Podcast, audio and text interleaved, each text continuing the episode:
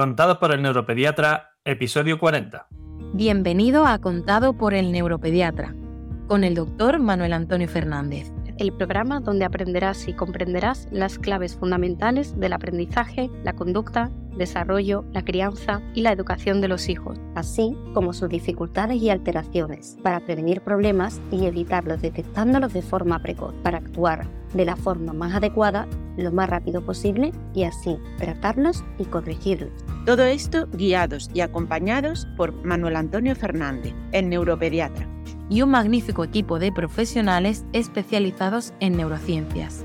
Testimonios en primera persona, colaboración de expertos de diferentes ámbitos, algún que otro personaje famoso y todo lo necesario para conseguir tus objetivos parentales. Este programa es para padres responsables e implicados al 100% o al 200% en el proceso de crianza y educación de sus hijos, neurotípicos o neurodiversos, con capacidades habituales o capacidades especiales que quieran algo más para ellos. Para padres luchadores e inconformistas que están dispuestos a darlo todo por su familia, a emprender, a aprender, a esforzarse y a ofrecer lo mejor de sí mismo por sus hijos. Este programa está imaginado, pensado, creado y desarrollado especialmente para ti. Hoy, como te dije en el episodio anterior, vas a dar un nuevo paso más en el proceso que te llevará a convertirte en el mejor especialista que nunca pudiste imaginar sobre síndrome de Asperger. Repito, mejor profesional y especialista o familia que puedas imaginar sobre síndrome de Asperger. Sí, es así, sí, no te exagero.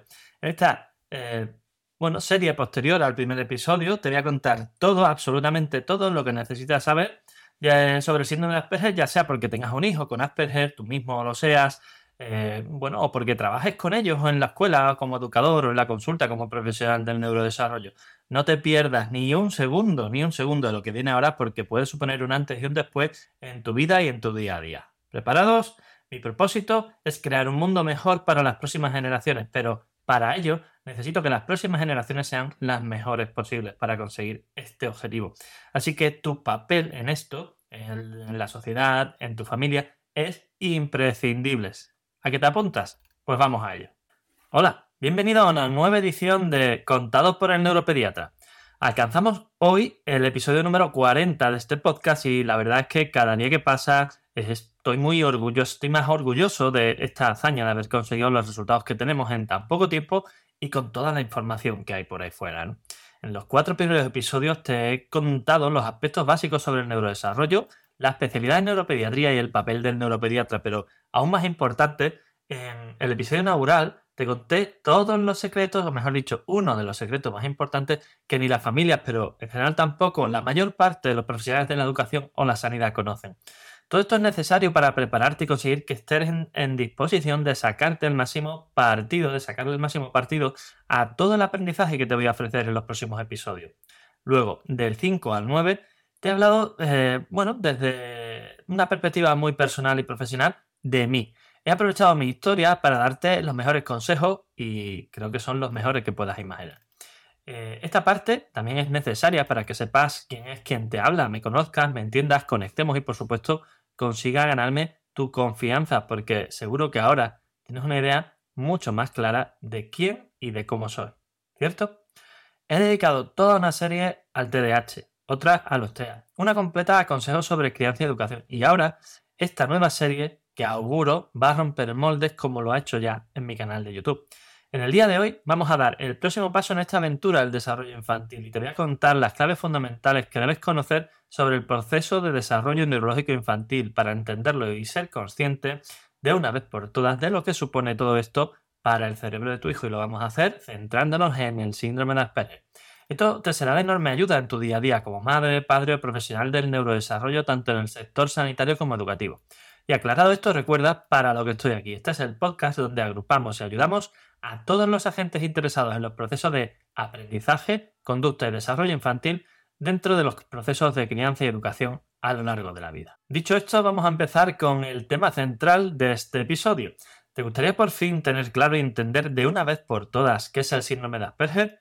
Me temo que incluso dentro de los mundos sanitario y educativo, como te he adelantado, hay muchos profesionales que creen que lo saben, pero que realmente, hombre, pueden tener una ligera aproximación, ellos creen que sí, pero no tienen apenas idea de lo que significa. Al menos eso es lo que yo personalmente y toda, bueno, y muchísimas de las familias que me encuentro eh, que pasan por mi centro, pues nos encontramos cada día en la consulta. Padres confusos porque la información que reciben eh, de la escuela no es la correcta. Eh, chicos diagnosticados síndrome de Asperger con unos síntomas que no encajan ni con un martillo y situaciones de ese tipo. Y digo yo que si ni siquiera los que se supone que deberían saber del tema lo tienen claro, Difícil es que tú no acabes con la cabeza como un bombo agobiada con mil dudas y preocupaciones que no te dejan vivir con tranquilidad. ¿Notas que tu hijo tiene un comportamiento peculiar y diferente al resto de los niños de su edad? Si ha empezado a hablar muy pronto y con un lenguaje demasiado desarrollado, muestra signos de tener una inteligencia más alta de lo habitual, pero tiene problemas para entender aspectos básicos de las relaciones sociales como las bromas, el sarcasmo o el segundo sentido de las expresiones, es posible que tenga un síndrome de Asperger. ¿Qué relación tienes tú y por qué te interesa el síndrome de Asperger? ¿Lo tiene tu hijo, tú, tu pareja? ¿Te interesa por cuestiones laborales porque eres educador y necesitas ayuda en tu día a día? ¿Eres profesional sanitario que desarrolla su, actividad en el sector del neurodesarrollo y quieres mejorar tus conocimientos e información sobre el tema? Pues sea cual sea tu situación, más probable es que hasta la fecha hayas oído hablar del síndrome de Asperger en más de un sitio. Por no decir que es mucho pero realmente sin conseguir sacar unas conclusiones claras al respecto, tener una idea clara sobre el concepto y sobre todo ser capaz de entenderlo de una forma práctica y funcional. Precisamente por eso nació este podcast, precisamente por ello eh, los primeros episodios han sido como han sido y precisamente por eso hago el enorme y complejo trabajo de divulgación e información que llevo años desarrollando en solitario y que ahora estamos ampliando con mi equipo. Además de los posts de mi web, el neuropediatra.es y los vídeos de mi canal de YouTube en este formato de audio podcast, pues bueno, puedo complementar perfectamente lo que necesitas aprender. Así que si estás preparada, vamos a comenzar esta aventura dentro del síndrome de Asperger que te convertirá en el mejor experto que tu hijo, tu alumno o tu paciente necesita. En este segundo episodio de esta serie vamos a empezar a tratar eh, tres temas fundamentales para centrarnos en este mundo.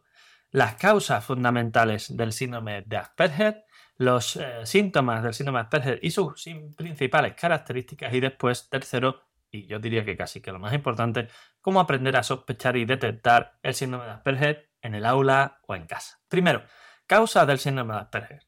¿Sabías que es muy frecuente que dos personas de una misma familia tengan síndrome de Asperger? ¿No? Pues eh, lo es. ¿Sabes por qué? La respuesta es muy sencilla. El síndrome de Asperger es un trastorno del desarrollo neurológico de origen fundamentalmente genético.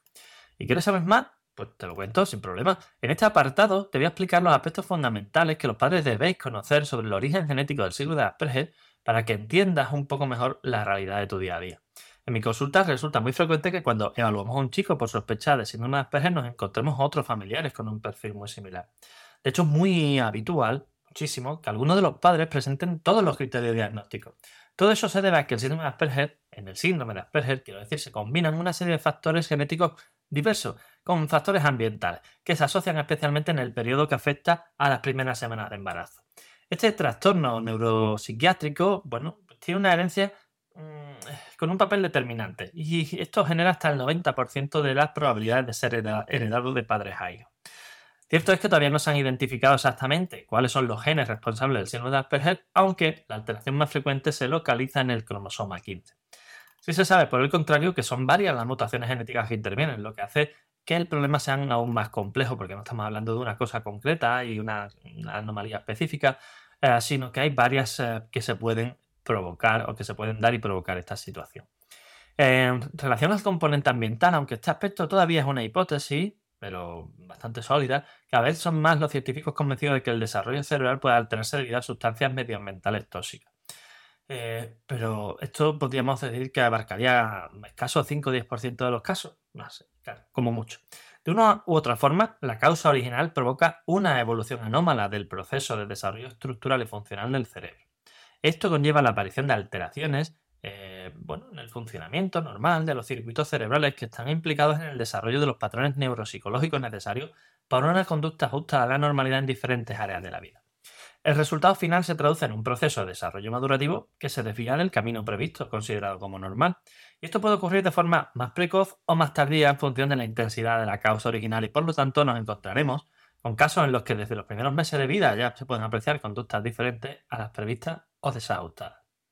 En muchas ocasiones se pueden producir importantes retrasos en el diagnóstico debido a la falta de conocimiento de la familia, de la familia sobre este tipo de, de cuadros o incluso porque se justifican las conductas particulares como aspectos puramente conductuales, características heredadas de algunos padres o simplemente porque los padres tienen síndrome de Asperger y no ven cosas fuera de lo normal la conducta de su hijo. Sea como sea, a fecha de hoy no contamos con opciones para realizar una valoración diagnóstica síndrome de Asperger basada en datos genéticos. No se cuenta con la suficiente información y tecnología para poder determinar la relevancia de cada una de las mutaciones detectadas en los estudios realizados. Debido a ello, la única vía para establecer un diagnóstico fiable se basa en la valoración clínica de cada caso por parte de un especialista, y aquí lo voy a remarcar porque esto es clave, experto en neurodesarrollo, por ejemplo, neuropediatra y especializado no solo en la teoría, sino también con experiencia, es decir, recopilando toda la información posible del caso y eh, usando además, si es necesario, que en la mayoría de los casos lo es, cuestionarios de evaluación específica para los padres y cuando la edad es suficiente para el propio chico. En resumen, tienes dos conclusiones importantes de este apartado. Primero, si tienes síndrome de Asperger es muy probable que tu hijo también lo tenga. Sigue de cerca su desarrollo desde el nacimiento para detectar precozmente los signos que pueden aparecer. Segundo, si tu hijo o tú tenéis síndrome de Asperger, mira cerca a tu alrededor y párate a analizar quién puede también presentarlo dentro de tu núcleo familiar. Es muy probable que haya más de una persona en la familia.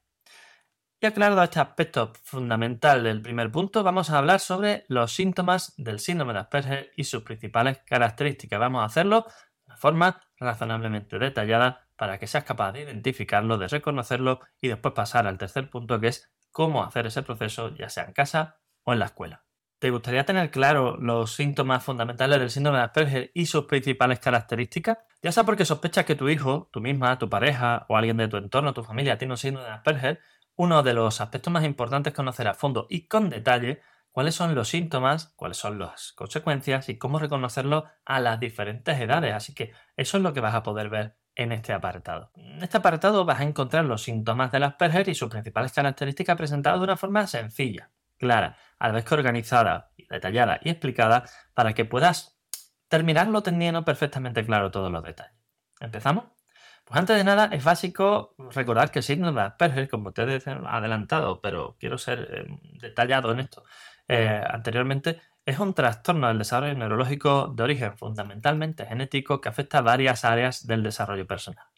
Como explico eh, en otro episodio y en alguno de los vídeos sobre las claves para entender el síndrome de Asperger, aunque en la actualidad se considera un cuadro clínico incluido dentro de los trastornos del espectro del autismo, hasta 2013 se consideraba un cuadro independiente con una entidad propia. Ha sido el cambio del DSM-4 al DSM-5 el que ha hecho esta modificación. Mi opinión, la he expresado en múltiples ocasiones, en los vídeos, en algunos shorts de YouTube, lo he contado en el episodio previo. Creo que formalmente es un craso error considerar el síndrome de Asperger como un cuadro dentro del propio espectro del autismo sin darle una figura conceptual específica. ¿Y a qué se debe esta controversia? Bueno, pues eh, a cuestiones puramente teóricas que no te interesan o que no interesan a nadie, pero que lo único que hacen es liar a las personas que lo padecen y complicarles la vida de forma bastante innecesaria. Y no es una opinión mía, una opinión de un gran sector de los profesionales que nos dedicamos a esto en, la actualidad. Aun, compartiendo una base de síntomas comunes similares, las personas con síndrome de Asperger presentan una serie de diferencias que son muy significativas y que permiten diferenciarlos perfectamente del autismo. Así que la base común se centra en alteraciones de las tres áreas clásicas, incluidas los trastornos del espectro de autismo, como son comunicación, relación social y repertorio de intereses y actividades. Por ejemplo, la comunicación eh, es una alteración que provoca deficiencia principalmente en la comunicación verbal, pero también en la no verbal. En, el área de la relación social eh, se producen deficiencias en la interacción y reciprocidad, social, que me equivoco. Y el repertorio de intereses y actividades eh, conlleva a que éstas sean restringidos y repetitivos. Ahora bien, partiendo de esta base, las características específicas del síndrome de podemos dividirlas en dos grupos eh, que yo divido, o que yo nombro como principales y secundarias. Entre las características principales del síndrome de Asperger están un lenguaje de características peculiares, una capacidad cognitiva de buen nivel y una comprensión social, eh, bueno, alterada en múltiples aspectos. Vamos viéndolas por partes. Primero, el lenguaje. El niño con Asperger suele iniciar el lenguaje de forma bastante precoz y con un vocabulario mucho más elaborado de lo esperado para su edad. Además con una construcción sintáctica, estructura de las frases prácticamente perfecta desde su inicio. Esto, bueno, pues resulta finalmente en una expresión verbal de características muy peculiares, tanto a nivel cuantitativo como cualitativo, ¿no? para la edad del chico. Por el contrario, la mayoría de las personas con Asperger, independientemente de su edad, tienen un trastorno pragmático del lenguaje. ¿Qué significa esto? Bueno, pues que su discurso, su forma de hablar, habitualmente es monótona porque carece de entonación o énfasis en las ideas. Eh, a veces incluso puede resultar extravagante porque incorpora una inflexión verbal evidentemente artificial eh, que no acaba de resultar para nada natural, ¿no? Es aprendido, impostado, etc. Eh, y el vocabulario suele ser muy extenso y detallado, especialmente en aquellos temas que centran su interés, ya que sobre ellos pues, alcanzan desarrollando un nivel de conocimiento que puede resultar abrumador, incluso para expertos en la materia. Finalmente, una de las características menos funcionales del lenguaje de una persona con síndrome de Asperger es que su lenguaje no se adapta normalmente al contexto en el que se encuentra en cada momento. Debido a ello, el discurso, pues la forma de hablar puede resultar eh, rebuscada, rimbombante, prepotente, desajustada. Y bueno, esta situación es comúnmente eh, disfuncional y le puede llevar a resultar inoportunos, impertinentes o pedantes por la imagen de saberlo, saberlo todo eh, que a veces pueden dar sus expresiones y su forma de hablar. Segundo, de estas características principales, la capacidad cognitiva. Las personas con síndrome de Asperger se caracterizan por presentar una buena capacidad cognitiva. Esto significa que su nivel intelectual o de inteligencia se encuentra dentro de límites normales o incluso por encima de ellos. Independientemente del propio nivel de inteligencia que presente, el importante interés que suelen tener en temas muy específicos le lleva con frecuencia a buscar información y a aprender de forma, bueno, insaciable y descomunal sobre estos temas.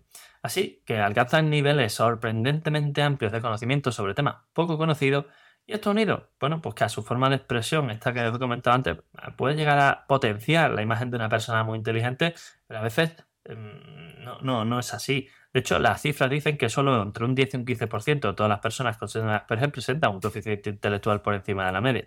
Así que, podemos llevarnos error si nos dejamos eh, guiar por esta percepción. Y tercero, de estos síntomas o características principales son la comprensión social. En este área es donde pueden aparecer aspectos más complejos y disfuncionales. Para empezar, uno de los aspectos más importantes a tener en cuenta a la hora de valorar la capacidad de interacción y comprensión social de una persona con síndrome de Asperger es su literalidad, tanto a nivel de comprensión como de expresión. De hecho, son increíblemente literales en la comprensión del mundo exterior, tanto que en lo relativo a la información como a las personas. Y esto genera pues, que tengan importantes problemas a la hora de interpretar las situaciones sociales conformadas eh, fundamentalmente por lenguaje no verbal o por lenguaje verbal compuesto por expresiones con más de un significado o un significado diferente al de la expresión eh, presentada. ¿no? Se dan de esta forma problemas a la hora de entender cuestiones tales como expresiones emocionales, sarcasmo, bromas, los segundos sentidos, las indirectas, la información entre líneas y en general todo lo relacionado con las convenciones sociales. Si has visto alguna vez la serie de televisión de, televisión de Big Bang Theory, que bueno, yo tuve una racha en la que mi mujer y yo la veíamos casi a diario, pues su protagonista, Sheldon Cooper, representa magistralmente el papel de una persona con síndrome de Asperger y elevada capacidad intelectual. Si no la has visto, te la recomiendo porque no te la puedes perder. Y para completar, eh, por último, el perfil de las personas con síndrome de Asperger, también tenemos que revisar estas características que antes hemos denominado secundarias. Dentro de ellas tenemos eh, el nivel motor, nivel sensorial y el nivel cognitivo. Por un lado, a nivel motor es habitual la existencia de una escasa coordinación, incluso torpeza motora, con dificultades de equilibrio, orientación, percepción corporal, etc. Eh, esto en muchas ocasiones les hace parecer patosos a los ojos de los demás. Por otro lado, a nivel sensorial son frecuentes las disfunciones como la hipersensorialidad, ya sea sabores, olores, texturas, y esto en muchas ocasiones genera unas conductas sociales poco adaptadas a actividades grupales.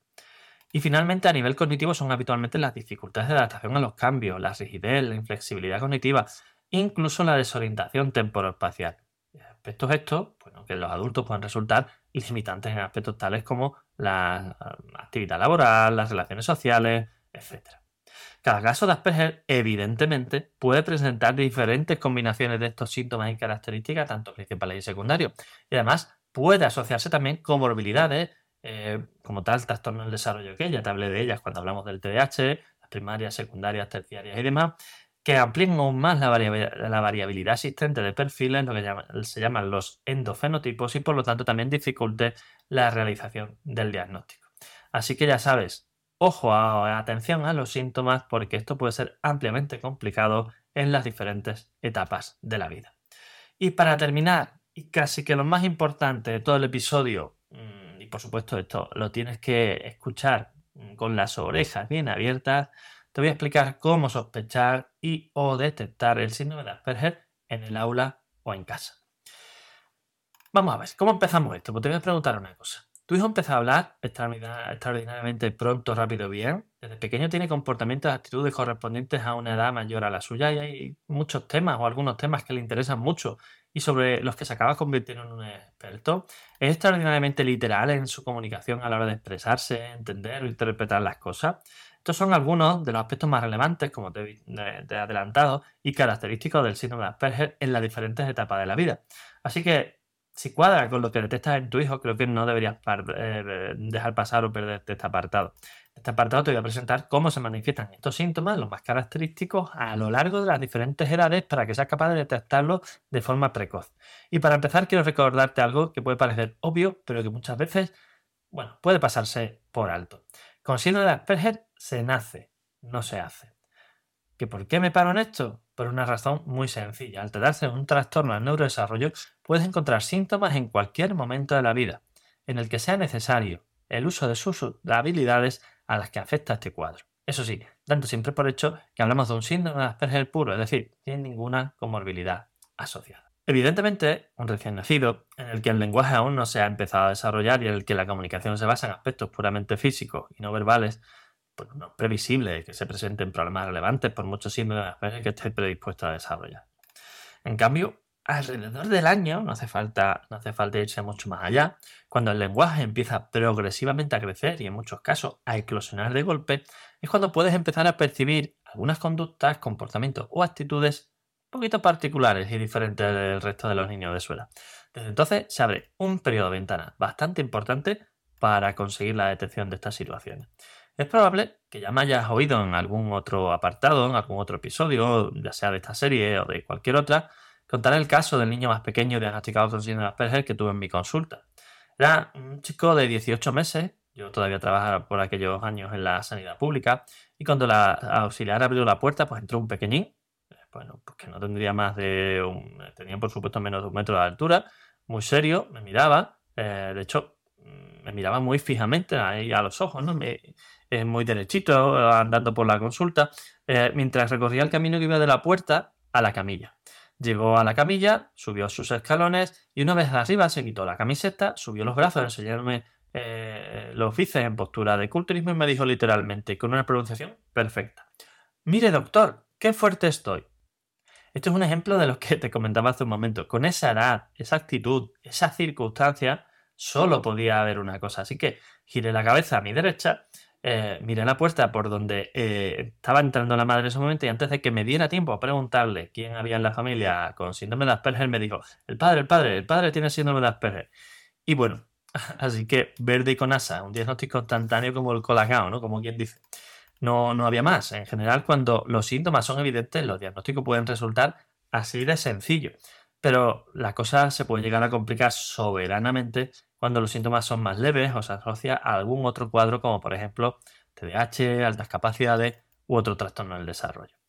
Cuando los síntomas son más leves o se mezclan con otros trastornos habitual que no se detecten en los primeros años y que puedan confundirse con otras dificultades. Pero los datos que te he explicado hasta ahora te deberían tener hacer una idea clara de esa situación. En esos casos es importante contar con un alto nivel de sospecha basado en los antecedentes familiares, aunque esto evidentemente no siempre tienen por qué estar presentes. En general, la forma de presentación de los niños mayores, adolescentes y adultos con síndrome de Asperger es bastante parecida a la de los niños en lo referente al tipo de lenguaje, capacidad y comprensión. Y aunque en otro apartado, en otro episodio, ya te he adelantado bastante al respecto, te vuelvo a presentar para que no se te olvide. Eh, las características del síndrome de Asperger nos encontramos el lenguaje de características peculiares, eh, la inteligencia media frecuentemente elevada, las dificultades en la comprensión, aspectos sociales, emocionales o subjetivos. Eh, dentro de las características que podemos definir como secundarias, las que están asociadas a nivel motor, a, nivel sensorial y a nivel cognitivo. Así que como ves, si tienes claro de lo que estamos hablando, la realidad es que tampoco debería haber muchos problemas para tener un diagnóstico adecuado de síndrome de Asperger o un nivel de sospecha suficiente para el mismo. Y bueno, ¿qué me dices? ¿Te ha molado este episodio número 40, el, segundo, el primero iba a decir, el segundo de una larga serie sobre síndrome de Asperger, pues no hemos acabado porque tenemos mucho más.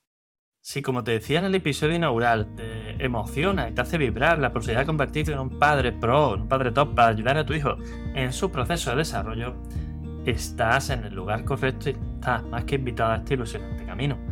Este camino que estamos haciendo semana a semana, progresivamente, ampliando metas, miras, objetivos y demás. Y para el que te necesito a mi lado, necesito porque la mejor forma de ayudarme es compartir este episodio y todos los demás que tenemos tanto en nuestra página como en Spotify, en cualquiera de las plataformas de podcast, con todas las familias que tengan hijos en edad eh, escolar, adolescente eh, o preescolar si hace falta. Eh, porque además cuanto más pequeños sean los niños, más importante poder ser conocedor de su evolución y, su, y de su necesidad de desarrollo. Así que si estás en Spotify, una valoración positiva, ponme 5 estrellas. Y si quieres profundizar en alguno de los puntos que hemos tratado o necesitas ayuda para la evaluación, el diagnóstico, ya sea terapia, tratamiento como presencial o online, problemas de aprendizaje, conducta, maduración, desarrollo, relaciones sociales o autoestima, problemas específicos como el TDAH, la dislexia, las altas capacidades, el retraso madurativo, el autismo, las perges, la epilepsia, la migraña o los trastornos del sueño, ponte ahora mismo eh, en contacto con nosotros para que analicemos tu caso y te demos la información que necesitas. Nos pongamos manos a la obra. Contacta en el neuropediatra.es, donde además también encontrarás cientos de artículos de gran claridad y calidad sobre estos temas guías de apoyo en el camino. Guía para problemas de aprendizaje de conducta, para maduración y desarrollo y para otros problemas neurológicos.